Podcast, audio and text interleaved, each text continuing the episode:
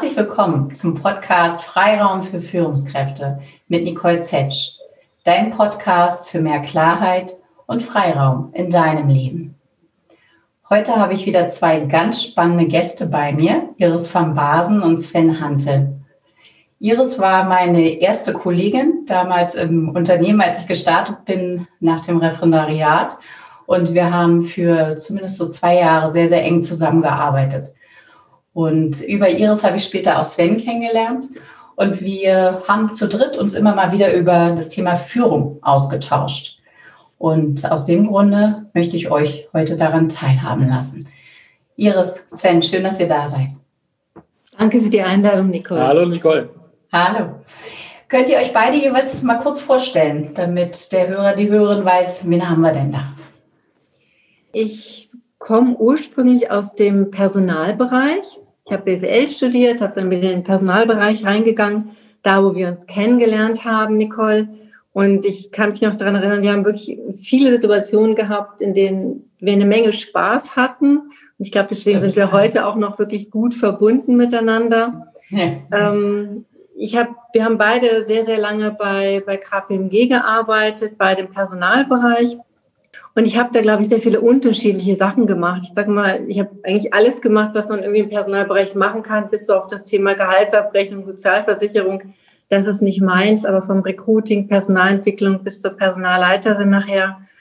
Und habe das mal mit, mit sehr, sehr viel Freude gemacht. Ähm, und damals auch als Eigenführungskraft war schon ein Trigger, und ich glaube, das ist auch der Grund, warum wir uns heute unterhalten, war auch schon so ein Trigger, ähm, wie gehen wir miteinander um? Mhm. Wie können wir wirklich gut zusammenarbeiten und was ist eigentlich das, was uns so im, im Wege steht für eine gute Zusammenarbeit? Ich bin dann irgendwann weg von KPMG und bin dann meiner großen, großen Leidenschaft gefolgt und habe ein Buch geschrieben. Mhm. Ähm, die andere Seite habe ich im Eigenverlag veröffentlicht und ist heute ein Buch, wo ich sage, oh mein Gott, das ist, ist wirklich nicht mehr gut, weil das waren so die ersten Anfänge ähm, bin danach wieder zurück in, in den Personalbereich, aber in einem anderen Unternehmen. Und ja, mittlerweile bin ich, bin ich selbstständig, bin ich Coach. Und ja, letztes Jahr haben Sven und ich ein Buch veröffentlicht, aber ich glaube, dazu kommen wir nachher noch. Auf jeden Fall, darüber sprechen wir gleich noch. Genau, ja, und ich glaube, das ist so in, in Kürze mein Weg, ein paar wichtige Stationen daraus. Danke dir, Iris. Sven, was dürfen wir über dich erfahren? Ja, ich bin von Hause aus Bauingenieur. Mhm. Ich habe in Dresden studiert, kann aber von mir behaupten, ich bin Eisenbahner mit Leidenschaft. Aus Leidenschaft, in Leidenschaft. Ähm, seit über 30 Jahren im Unternehmen sehr, sehr vieles gemacht. Und die letzten, also über 20 Jahre auch als Führungskraft und jetzt seit zwei Jahren hier in Berlin tätig als Vorstand im Bereich Produktion, bei dem Bereich bei der Bahn, der sich mit den Bahnhöfen beschäftigt. Sehr spannende Aufgabe, weil man natürlich unheimlich viel mit Menschen zu tun hat, im Unternehmen, aber natürlich auch mit unseren Kunden in den Bahnhöfen. Und das ist so etwas, wo ich aus Energie ziehe, wo ich Motivation rausziehe, also die Arbeit mit Menschen. Daran bin ich auch gerne Führungskraft. Ähm, und das war auch so die Motivation, sich mit dem Thema intensiver zu beschäftigen. Wie sieht eine Führung in der Zukunft aus? Ähm, und das war auch so der Grund, warum ich jetzt im Oktober auch nochmal gesagt habe, ich mache ein berufsbegleitendes Studium und bin jetzt gerade in der Quadriga äh, in Berlin dabei, meinen Business Coach zu machen. Spannend. Ich finde es ja sehr, sehr spannend, dass ihr beide erstmal sozusagen von der Pike aus euer Handwerk jeweils Personal oder bei der Bahn tatsächlich von, von, von der Basis aus nach oben alles gelernt habt, bis ihr dann jeweils in Führungspositionen tätig wart. Ähm, inwieweit prägt das oder hat das auch eure Führung geprägt, dass ihr praktisch wirklich von unten, sage ich jetzt mal, angefangen habt, alles mitbekommen habt, Aufbauarbeit mitgeleistet habt? Also ich glaube, mich hat es sehr beeinflusst ähm, dahingehend, dass ich, als ich noch nicht in dieser Rolle der Führungskraft war, schon noch, glaube ich, sehr, sehr hohe Ansprüche hatte an die Führungskräfte oder eine Vorstellung davon, wie man führt. ähm, und habe da so insgeheim sicherlich viele Menschen ähm, kritisiert, mit denen ich dann nicht äh, einer Meinung war, wie die ihren Job machen als Führungskraft. Und in dem Moment, in dem ich selbst Führungskraft geworden bin, kam dann wirklich dieser, dieser Aha-Moment und habe ich so oft gemerkt, ja klar, ich würde das gerne vorbildlich machen, aber das ist gar nicht so leicht. Hm. Weil du immer wieder, ähm, ja, auch sicherlich an deinen eigenen ähm, Ängsten vorbei musst oder die überwinden musst. Ähm, es gibt, gibt äußere Hindernisse, die dir im Weg stehen. Aber vor allen Dingen sowas, ich war, also ich glaube, ich komme auch noch aus so einer Generation, dieses schneller, höher, weiter. Mhm. Und das war dann auch so die Zeit, wo man als Führungskraft, oder so habe ich das auch, so wollte ich auch sein. Ich wollte auch so, so eine Art Leuchtturm sein. Aber mhm. dieser Leuchtturm, das ist, das ist mir sehr, sehr oft nicht gelungen. Und ich habe einfach, ich glaube, so auch heute, aus heutiger Sicht, natürlich unglaublich viele Fehler gemacht, aber auch oft einfach nur menschlich reagiert, indem ich einfach überfordert auch war. Aber das einzugestehen, ähm, beziehungsweise das auch wirklich nach außen zu tragen, ist unglaublich schwer gewesen. Unglaublich schwer. Mhm. Und von daher habe ich halt beide Seiten kennengelernt. Also ich glaube, mein Führungsverständnis hat sich über die, die 20 Jahre, sage ich mal, grundlegend geändert. Inwieweit? Ja, also ich glaube, ich bin klassisch gestartet in eine Führungsrolle, ähm, indem man auch gesagt hat, Herr Handel, Ihr nächster Schritt, ähm, wenn Sie weiterkommen wollen, das ist jetzt eine Führungsaufgabe. Ähm, da können Sie sich weiterentwickeln. Und, und dann war es für mich vollkommen klar. Und ich habe mir überhaupt nicht die Frage gestellt, will ich überhaupt führen, sondern das war ein Karriereweg. Ganz einfach. Und ich bin den gerne gegangen. Also das war auch etwas, wo ich gesagt habe, ich habe darauf hingearbeitet, Führungskraft zu werden. Aber nicht mit der Frage, was heißt das eigentlich? Wie mhm. will ich führen? Sondern es war klassischer Karriereweg. Und so ging es, glaube ich, zu den Zeiten, ich bin jetzt 56 Jahre, ähm, ging das, glaube ich, viel. So, und in der Führung und gerade so, ich sag mal, die letzten vielleicht fünf, sechs Jahre ähm, hat sich das Bild nochmal gewandert, äh, gewandelt. Also ich habe mir viel öfter die Frage gestellt, ähm, was mache ich eigentlich? Was mache ich eigentlich anders? Was will ich anders machen in der Führung? Ähm, also gerade für mich ist ein ganz wichtiger Aspekt das Thema Vertrauen in die Menschen in deiner Umgebung, ähm, ich bin inzwischen auch jemand, der sagt, also Hierarchien, das ist nicht mehr meins. Ich glaube, wir lassen unheimlich viele Potenziale liegen, wenn wir noch in klassischen Hierarchien denken. Das Thema loslassen. Und, und das war auch so ein bisschen so, wenn man in unser Buch guckt und den Protagonisten Gero äh, sich anguckt, fragen mich auch heute viele, wie viel steckt denn von dir da drin? Und da steckt nicht meine Lebensgeschichte dringe, aber viel in der Entwicklung als Führungskraft. Also ich glaube, das, was ich durchmache, machen auch viele, viele Führungskräfte durch. Und viele auch, die sich heute ganz gezielt die Frage stellen, ähm, wo will ich hin, was kann ich anders machen? Mhm. Sehr schön, ihr habt es beide schon angesprochen. Euer Buch Fang an zu führen, eine Geschichte über Zweifel, Mut und Handeln, ist im Metropolitan Verlag erschienen. Und äh, ich persönlich habe es vorhin schon im Vorgespräch gesagt, ich habe es damals natürlich gelesen, als ich es von dir geschickt bekommen habe. Iris äh, durfte ja auch für ein Interview vorab ähm, zur Verfügung stehen, um ein bisschen Ideen auch mit reinzugeben. Und ich habe es heute Morgen vor unserem Interview jetzt nochmal wirklich verschlungen und nochmal mit anderen Augen gesehen. Ich finde das Buch an der Stelle hier Werbeblock wirklich unglaublich spritzig geschrieben, ähm, weil es anders ist als andere Führungsbücher. Es ist äh, kein Methodenbuch.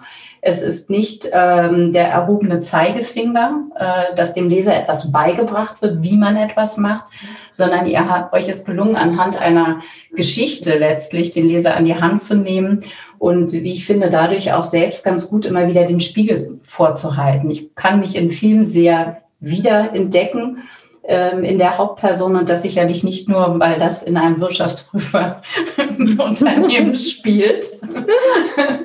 ähm, also da sind einige Ansätze, wo ich denke, so wow, ähm, der Leser wird da wirklich gut an die Hand genommen und andererseits ja, aber auch ganz schön ähm, erschüttert mit bestimmten Fragestellungen, mit bestimmten provokativen ähm, Behauptungen vielleicht auch, wo man sich selbst anfängt zu hinterfragen. Und das Ganze habt ihr schön unterfüttert, trotzdem auch mit gewissen Methoden, sodass man auch noch was lernt. Woher kam die Idee? Warum dieses Buch, was ehrlich gesagt in diesen Führungsbüchern, Reihen doch durchaus ein bisschen anders ist als andere? Ja, ich glaube, das war, ähm, also ich, ich finde, wenn man, wenn man selbstständig ist, dann ist es ganz wichtig, dass du dich auch so ein bisschen up-to-date ähm, hältst. Und man, also ich mache auch viel über Literatur. Und ich habe dann immer, wenn ich ein Buch gelesen habe, was ich toll fand, ähm, und jetzt reden wir von, von Sachbüchern, die, die eben nicht so sind wie das, was wir geschrieben haben, dann habe ich zum Sven gesagt, Mensch, guck doch mal hier und das und das musst du mal lesen. Und dann hat Sven gesagt, du, ich, ich bin abends einfach platt, ich, ich lese mir jetzt nicht nochmal so ich nehme jetzt kein Sachbuch mehr in die Hand. Und irgendwann hatte er, ich werde es nie vergessen, Sven hatte, war wirklich abends auf der Terrasse, damals haben wir noch in der Nähe von Stuttgart gewohnt, bei einem Glas Wein und Sven meinte dann, ja, dann schreib doch, schreib du doch selber ein Buch, mach's doch besser. Und das Ding hat irre was ausgelöst, dieser eine Satz, und dass wir uns nachher wirklich gemeinsam aufgemacht haben, haben gesagt, ja, wir, wir schreiben ein Buch, aber eins, das, dass du wirklich auch mal gemütlich abends im Bett lesen kannst, ein paar Seiten ähm, und kommst vielleicht an eine Stelle, wo du dich auch wirklich mit dir, und das ist immer so dieses, also den, den Anspruch, den, glaube ich, man als Autoren auch hat oder was man sich wünscht, ist, dass der Leser sich ja mit dem Protagonisten identifiziert, dass er reingeht in das Buch und sich selbst sehen kann. Mhm. Und dann, wenn du da liest und dann siehst du, was dem Protagonisten passiert und welche Fragen er sich stellt, dass du dann auch leicht dahin kommen kannst, ja, stimmt, wie ist das eigentlich bei mir? Mhm. Und das, glaube ich, löst dann schon was aus. Und das war immer unser Wunsch, dass das Buch das schaffen könnte. Wenn ich, wenn ich das noch ergänzen darf, also ich glaube, es ging auch neben dem, das war wirklich so. Ne? Ich bin nicht über Seite 20 hinausgekommen und habe irgendwie gesagt, nee, komm, das ist nichts für mich. Ich brauche irgendwie einen anderen Bezug dazu. Und dann war der Gedanke auch noch ähm, der Zielgruppe. Und mhm diese Sven Handels, die nicht über zwei, Seite 20 hinauskommen. Ich glaube, da gibt es sehr, sehr viele. Aber es gibt auch genauso sehr, sehr viele, die sich fragen, was kann ich anders machen? Wie, und die sich die Frage nach der Führung, was sie vorhin gesagt hat, stellen. Und das war so ein Stückchen die Zielgruppe des Buches, über eine Geschichte ranzukommen. Und dann war immer auch der Gedanke, diese Methoden sind ja da eingearbeitet in die Geschichte. Und ich habe immer gesagt, das Beste, was passieren kann, wenn einer die Geschichte liest, hat so einen, so einen Marker, äh, klebt sich das ins Buch und am nächsten Tag geht er in seine Firma und sagt, ich probiere das aus. Mhm. Also es gibt mit Sicherheit sehr hochwissenschaftliche Sachbücher über das Thema Führung, aber wie gesagt, ganz schwierig zu lesen. Aber dieses, ich bin gefesselt von einer Geschichte und ich probiere Sachen aus. Das war so ein bisschen die Kombination, glaube ich, die auch das Besondere des Buchs ausmacht. Mhm. Absolut kann ich nachvollziehen. Und ich finde, das ist euch wirklich gelungen. Allein dadurch, dass man nicht nur einer Geschichte folgt, sondern es ist beständig ja ein Dialog da. Also es gibt diese zwei Protagonisten, der Journalist und äh, die Führungskraft, die sich austauschen auf freundschaftlicher Ebene, sehr, sehr offen miteinander, gehen auch durchaus in eine sehr herausfordernde äh, Diskussion. Und von daher, das ist spannend. Also das finde ich gerade in dieser Dialogform sehr, sehr spannend und sehr, sehr aufschlussreich bei mir blieben so Begriffe hängen, jetzt bin ich natürlich dafür auch empfänglich, deswegen ja auch der Podcast, aber es blieben solche Begriffe hängen wie Vertrauen, Werte, Werteorientierung und radikale Eigenverantwortung. Ich würde euch als gestandene Führungskräfte und als Führungskräfte, die sich ganz, äh, ganz stark selbst reflektieren und ja auch reflektiert haben, mit diesem Buch gerne nochmal fragen, was sind für euch jeweils persönlich so die wichtigsten Aspekte vielleicht im Sinne von Werte? Was macht gute Führung aus für euch jeweils? Naja, also ich, ich glaube, die beschreiben es, das, was du gesagt hast. Ich habe vorhin das Thema Vertrauen erwähnt. Ja. Ähm, das ist auch so ein Lernprozess, aber ich glaube, das ist die Grundlage, wenn du in Teams arbeitest, mhm. wenn du mhm. mit Menschen zusammenarbeitest, egal in welchem Kontext. Dieses Thema Vertrauen ist die Basis für alles. Mhm. Und die musst du als Führungskraft, glaube ich, auch erstmal schaffen.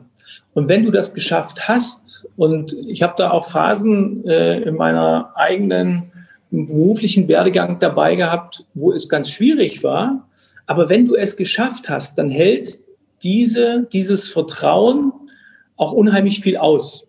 Dann kannst du auch wirklich Klartext reden, was, glaube ich, im beruflichen Kontext immer ganz schwierig ist, weil das hat immer was mit Verletzungen zu tun und Feedbackkultur und Fehlerkultur.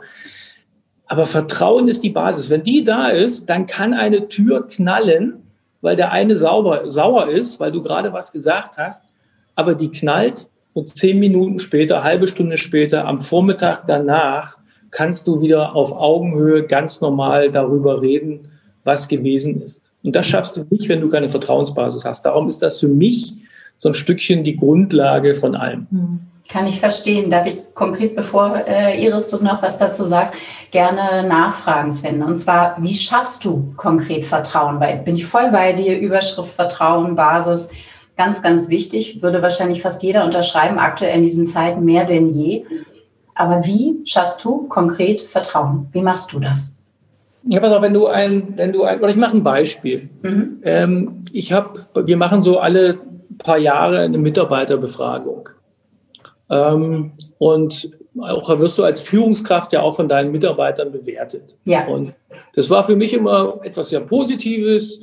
Und neues Team 2016, da kam das nachher zurück, die Mitarbeiterbefragung. Ich habe das aufgemacht, den Umschlag, habe reingeguckt. Ich war am Boden zerstört. Iris weiß es noch, bin nach Hause gekommen äh, und habe gedacht, die verstehen mich alle nicht. Äh, mhm. Kann ja gar nicht sein. Da waren dann Punkte dabei, wo ich gedacht habe, das bin ich. Also Selbstbild und Fremdbild klafften komplett auseinander. Ja. So. Und, und ich hatte aber versucht, vieles neu anders zu machen, mit Loslassen und Ähnlichem. Und, und der erste Reflex, ganz ehrlich, war, wisst ihr was, ich kann auch anders. Ne? Also ich kann auch. Mach ich den harten Hund oder was? Ich kann auch den wirklich tun. ja. Und das war aber nur ein ganz kurzer Reflex, ein ganz ja. kurzer. So. Mhm. Und dann haben wir uns, da ist die Küchenrunde entstanden, dann haben wir uns zusammengesetzt, dann haben wir uns ausgetauscht und ich habe plötzlich gemerkt, da sind verschiedene Bedürfnisse, die da sind. Also mhm. die Grundlage von Vertrauen ist Zuhören, mhm. aufmerksam zu sein, den Leuten Raum zu geben, aber genauso zu gucken, der eine braucht Struktur, der andere braucht keine Struktur. Also auf die einzelnen Leute wirklich einzugehen mhm. und selber aber auch Feedback anzunehmen und mhm. auch wirklich auch Emotionen mal anzunehmen. So, und nachdem wir das geklärt hatten, hat es eine Weile gedauert. Ähm, und dann hatten wir nachher wirklich eine Vertrauenskultur, die genau dieses, ich kann mich ja zehn erinnern, darum beschreibe ich das so mit der Tür zuknallen Mhm. Also da war Emotionen im Raum, die wurden rausgelassen. Da verwischte vollkommen, ob der eine Führungskraft ist und der andere Mitarbeiter. Scheißegal. Emotionen raus. Mhm. Aber wir haben es ausgehalten. Aber das war ein Prozess. Du musst ihn wollen und du musst an verschiedenen Stellen wirklich, du musst zuhören, ist, glaube ich, ein der, der entscheidenden Punkte, um Vertrauen zu schaffen. Zuhören und ich habe verstanden, dich selbst auch zeigen. Also letztlich auch äh, ja, verletzlich zeigen, etwas von sich teilen. Absolut, mhm. absolut. Also das ist ja auch so etwas, wo ich glaube, viele verwechseln ja Respekt äh, als Führungskraft, mit dem ich ähm, mache so einen Panzer um mich rum. Ja. Ne? Ich zeige nicht, wo ich Schwächen habe, mhm. äh, wo ich verletzlich bin. Mhm. Das ist auch noch etwas, ich meine, so sind wir teilweise in Führungskultur groß geworden. Das war irgendwie so. Und das ist heute etwas, wenn das Mitarbeiter merken, da steckt ja ein Mensch dahinter, mhm. ähm, dann ist erstmal so diese, diese erste Schwelle genommen, glaube mhm. ich. Also das muss man, aber man muss es natürlich auch wollen. Ja, man muss es auch aushalten können. Mhm. Ja. Danke dir. Wie ist das für dich, Iris? Was sind für dich wichtige Zutaten oder was ist das Rezept für, für gute Führung? Mhm. Ich glaube, ähm, für mich ist das Wichtigste, erkenne, wer du selber bist. Und ich, ich möchte dazu jetzt ja, eine kleine Geschichte erzählen, ein bisschen was im Nähkästchen plaudern. Weil ich kann mich gut daran erinnern, da war ich Personalleiterin, aber noch relativ frisch in dieser Position. Und wir müssen ja manchmal auch, auch Dinge tun, die, die sehr unangenehm sind und uns wirklich von Mitarbeitern trennen. Und da hatte eine Führungskraft mich gebeten, zu diesem Trennungsgespräch dazuzukommen und das am Ende des Tages zu führen. Ähm, also er hat, er hat dann mehr das Gespräch geführt als ich, aber ich saß dann wirklich wie so, wie so ein kleines Mädchen, so ja, ja und arbeitsrechtlich nochmal irgendwas rausgeholt. Ähm, das Gespräch war unterirdisch. Also wir haben da einem Menschen, ähm, einer jungen Frau, einer jungen Mutter, ich werde das nie vergessen, etwas angetan, also wofür ich mich heute auch wirklich noch schäme. Mhm. Also da hat man wirklich die Keule rausgeholt und, und mit Druck versucht, denjenigen rauszubekommen, was dann auch gelungen ist. Das heißt, die Aber Art und Weise war das, was, genau, was dir so aufgestoßen die Art und Weise, ist. Mhm. Genau, war, war mhm. wirklich war nicht das, was, was ich als, als guten Umgang bezeichnen würde. Ja. Mhm. Aber das waren bei mir solche Auslöser, die mich dazu gebracht haben, immer wieder zu hinterfragen, wer bin ich? Will ich mhm. diese Führungskraft sein? Will ich so wahrgenommen werden von den Menschen, mit denen ich umgehe, die ich führen möchte? Mhm. Und diese Antwort war ganz klar nein. So ein Mensch will ich nicht sein. Ich mhm. habe in dieser Situation versagt aus meiner Sicht, ähm, weil ich nicht aufgestanden bin in dem Moment gesagt, pass mal auf, so können wir ein Gespräch nicht führen. Mhm. Ähm, und da gibt es ja große Unterschiede. Wir mussten ja beide, ich, ich ja auch damals in meinem ja. Job, ne, wir haben ja zig Aufhebungsvertragsgespräche gef geführt und es ist auch notwendig, es ist Teil des Jobs. Aber die Art und Weise macht viel aus. Ne? Da kann man einen großen Unterschied machen. Genau, und ich glaube, das, also, mhm. das, das war für mich auch ein irrer Lerneffekt. Ähm, ich habe danach auch Gespräche anders geführt. Ja.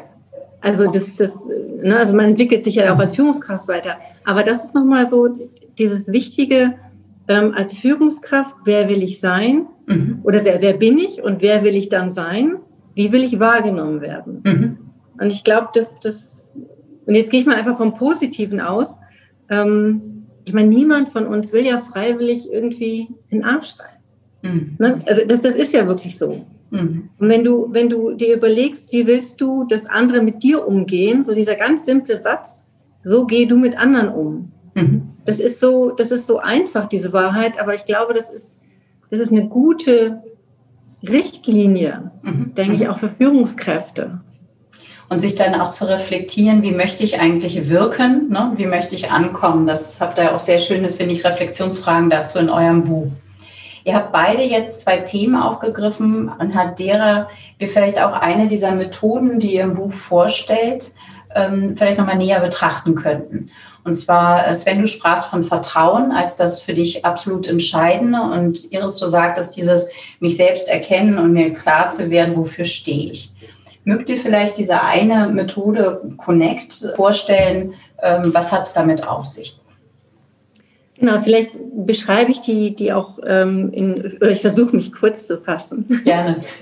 ähm, es geht bei der Methode, bei, bei also die Methode heißt Beyond Leadership und besteht aus mehreren Phasen und eine Phase daraus ist Connect. Und Connect ist ganz am Anfang und für mich auch so ein, so ein Kern. Ähm, da geht es wirklich darum, dass ich Menschen kennenlernen und sagen, wer bin ich und warum bin ich hier?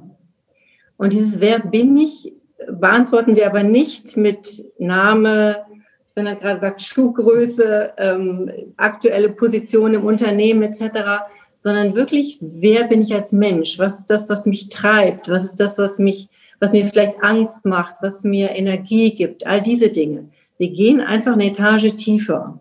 Mhm. Und wenn ich, und das macht man immer im Zweierteam idealerweise, und wenn ich das wenn ich so antworte und bekomme darauf hin, dass es ein, ein, ähm, eine Regel in dem Prozess, ein positives Feedback, dann macht das was mit mir. Das stärkt mich. Und wenn ich das jetzt sogar noch regelmäßig mache mit, mit meinem Team, mit Menschen, die um mich herum sind, ähm, dann macht das wirklich was mit mir. Es macht mich mutiger, es stärkt mich, ich werde innovativer. Und das ist ein Prozess, also Connect ist, das ist, ist die erste Phase und dann geht man noch in andere Phasen, da geht es auch darum, wer sind wir, wer sind wir als Team, wo wollen wir gemeinsam hin ähm, und was kann ich wieder als Einzelner noch dazu beitragen, damit wir die gemeinsame Vision, die wir erarbeitet haben, ähm, auch, auch wahr werden lassen können. Mhm. Mhm. Und das ist eine Methode, die wir jetzt auch schon mehrfach angewendet haben in Teams. Und es ist jedes Mal das Gleiche, dieser, dieser Effekt, dass die Menschen sagen, hey klar, meinen Kollegen, mit dem arbeite ich schon seit Jahren zusammen, aber das habe ich nicht gewusst. Ich mhm. verstehe jetzt, warum dieser Kollege oder diese Kollegin auf bestimmte Situationen so und so reagiert. Ja. Und, und mit diesem Verständnis und auch diesem, das jetzt, jetzt kommen wir wieder zu dem, zu dem Thema Vertrauen. Mhm. Ich, wenn ich mich, mich, mich traue, das ist ja mal das Erste, wenn ich mich traue. Ja, auch Mut. Ja. Genau, die Wahrheit mhm. über mich zu sagen mhm. und das auf der anderen Seite wertschätzend angenommen wird, ohne zu bewerten, ohne zu beurteilen, ähm, dann, dann ist das ein dickes Fundament für Vertrauen. Mhm, mh. Und darauf aufbauend ähm, ist eine Zusammenarbeit eine ganz andere. Also das ist so diese Beyond Leadership Methode, die ich äh, ja sehr, sehr mag und, und unglaublich effizient finde. Sie funktioniert. Es ist immer für mich interessant, ähm, ein kleines Beispiel. Jeder kennt das wahrscheinlich so Vorstellungsrunden. Ne? Du sitzt mhm. in so einem Meeting zusammen oder in einer anderen Runde oder irgendwas und es gibt dann die Vorstellungsrunde. Und die ist ja klassisch dann immer so, woher komme ich, wie alt bin ich, was habe ich gemacht und ähnlich. So ähnlich haben wir es ja am Anfang auch immer. Ähm, wenn du dann aber sagst, und ich gehe da eigentlich immer gerne in Vorleistung, und du lässt ein bisschen auch was Persönliches da. Ne? Also du erzählst einfach, was dich so umtreibt. Vielleicht auch, was du erlebt hast.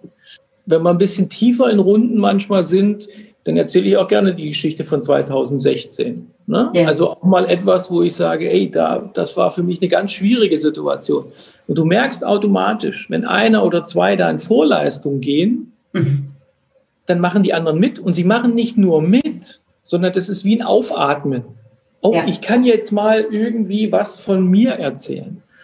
Und wenn du das in so einem Kreis bei der Vorstellung machst, das ist mhm. jetzt kein klassisches Connect, aber im Endeffekt ist es das Gleiche, dann tut das was mit diesem Kreis. Und das mhm. können Leute sein, die sich auch gar nicht kennen, aber die gehen aus diesem Raum raus und spüren eine Verbindung. Und wenn du da so eine Routine machst, wie es zum Beispiel bei der Feuerwehr oder Polizei gibt, die dann in so eine einsetzen müssen, wirklich eine Routine daraus wird, ja, dann hast du im Team jedes Mal wieder eine neu geschaffene Vertrauensbasis. Sehr schön, kann ich mir gut vorstellen. Ich würde gerne den Bogen nochmal von Führung in die aktuelle Situation. Wir, wir führen das ähm, Schlagen. Wir führen das Interview momentan wieder ähm, leider zu Corona-Zeiten. Gibt es von euch beiden vielleicht irgendwelche Mini-Life-Hacks sozusagen für den Alltag als Führungskraft? Wie kann man sowas, ihr habt vorhin diese großen Worte Vertrauen reingemacht. Iris, du hast dieses äh, zu verstehen, wer bin ich eigentlich? Was kann mir aktuell als Führungskraft helfen in dieser Corona-Situation? Also jetzt, jetzt kommt ja eigentlich auf das zurück, was wir schon besprochen haben, aber dieses, dieses Thema Vertrauen, ähm, weil wir haben ja die Situation, dass viele Teams und Führungs- oder Führungskräfte ihre Teams gar nicht sehen. Ähm, manchmal Tage, Wochen lang, wie auch immer. Mhm. Und das alles über, über online laufen muss. Und ich glaube, da mal rausgehen aus dem, was uns wirklich im, im Business treibt und sagen, pass mal auf, wir machen jetzt einfach mal zehn Minuten Connect. Und zwar vor jedem Team-Meeting. Einfach nur mal ganz kurz sagen, hey, wo stehen wir? Wie geht's mir heute eigentlich? Wie geht's mir heute? Was ist das, was ich mir heute für diese Session, für dieses Meeting wünsche? Mhm. Was ist mir persönlich wichtig? Mit welchem Ergebnis wir vielleicht rauskommen aus dieser Besprechung? Also ich glaube, das, das sind ganz, ganz kleine Dinge. Aber wenn wir mal für, für einen Augenblick den Fokus auf das Business ein Stück zur Seite und mehr auf die persönlichen, e, auf die persönliche Ebene bringen. Und das aber, und das finde ich, ist jetzt das Entscheidende, da muss eine Routine hinterstehen. Mhm. Es nutzt mir nichts, wenn ich einen Marathon laufen will und ich laufe jetzt einmal die 20 Kilometer und denke, ich schaffe die anderen 20 dann auch nochmal. Ich muss jeden Tag trainieren. Wenn ich mhm. die gut und schmerzfrei laufen will, diesen Marathon, muss ich trainieren. Und das ist nichts anderes wie mit dieser Methode. Es nutzt mir nichts, wenn ich vom, kurz vorm Zahnarzt mir die Zähne putze. Ich muss das jeden Tag machen. Am besten zweimal morgens und abends. Ja. Und das, und das ist auch, und, und ich glaube, dass man dann in eine also ich glaube, dass das wirklich hilfreich ist, in Verbindung, auch wenn sie eben nur noch mhm. digital besteht, mhm. ähm, herstellen und halten zu können.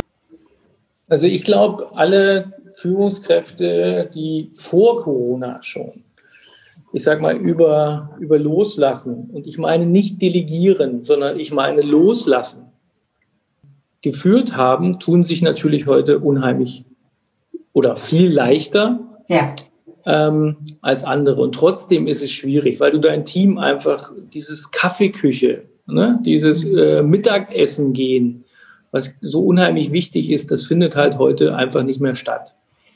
Und ich glaube, darum ist es, glaube ich, ganz wichtig, auch digital so eine Möglichkeiten zu schaffen. Also wir machen so eine Sachen wie die digitale Kneipe, mhm. wo man dann mit Kolleginnen und Kollegen einfach abends und dann versucht man, man versucht es, das ganze geschäftliche, berufliche auszublenden, sondern dann, wie geht's dir, was machst du über Sport, über irgendwas anderes zu reden, weil das schafft wieder das Stückchen Nähe, auch wenn es digital ist.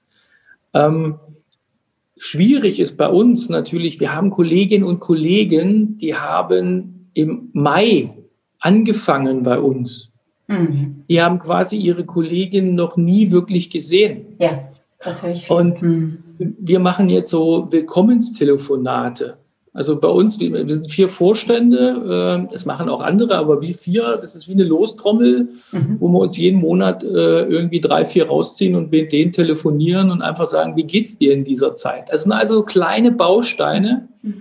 wo man aber immer wieder versucht, die Nähe ähm, zu schaffen, die eigentlich sonst ganz anders gegeben ist. Aber es gibt da Möglichkeiten und der Kreativität sind da, glaube ich, keine Grenzen gesetzt.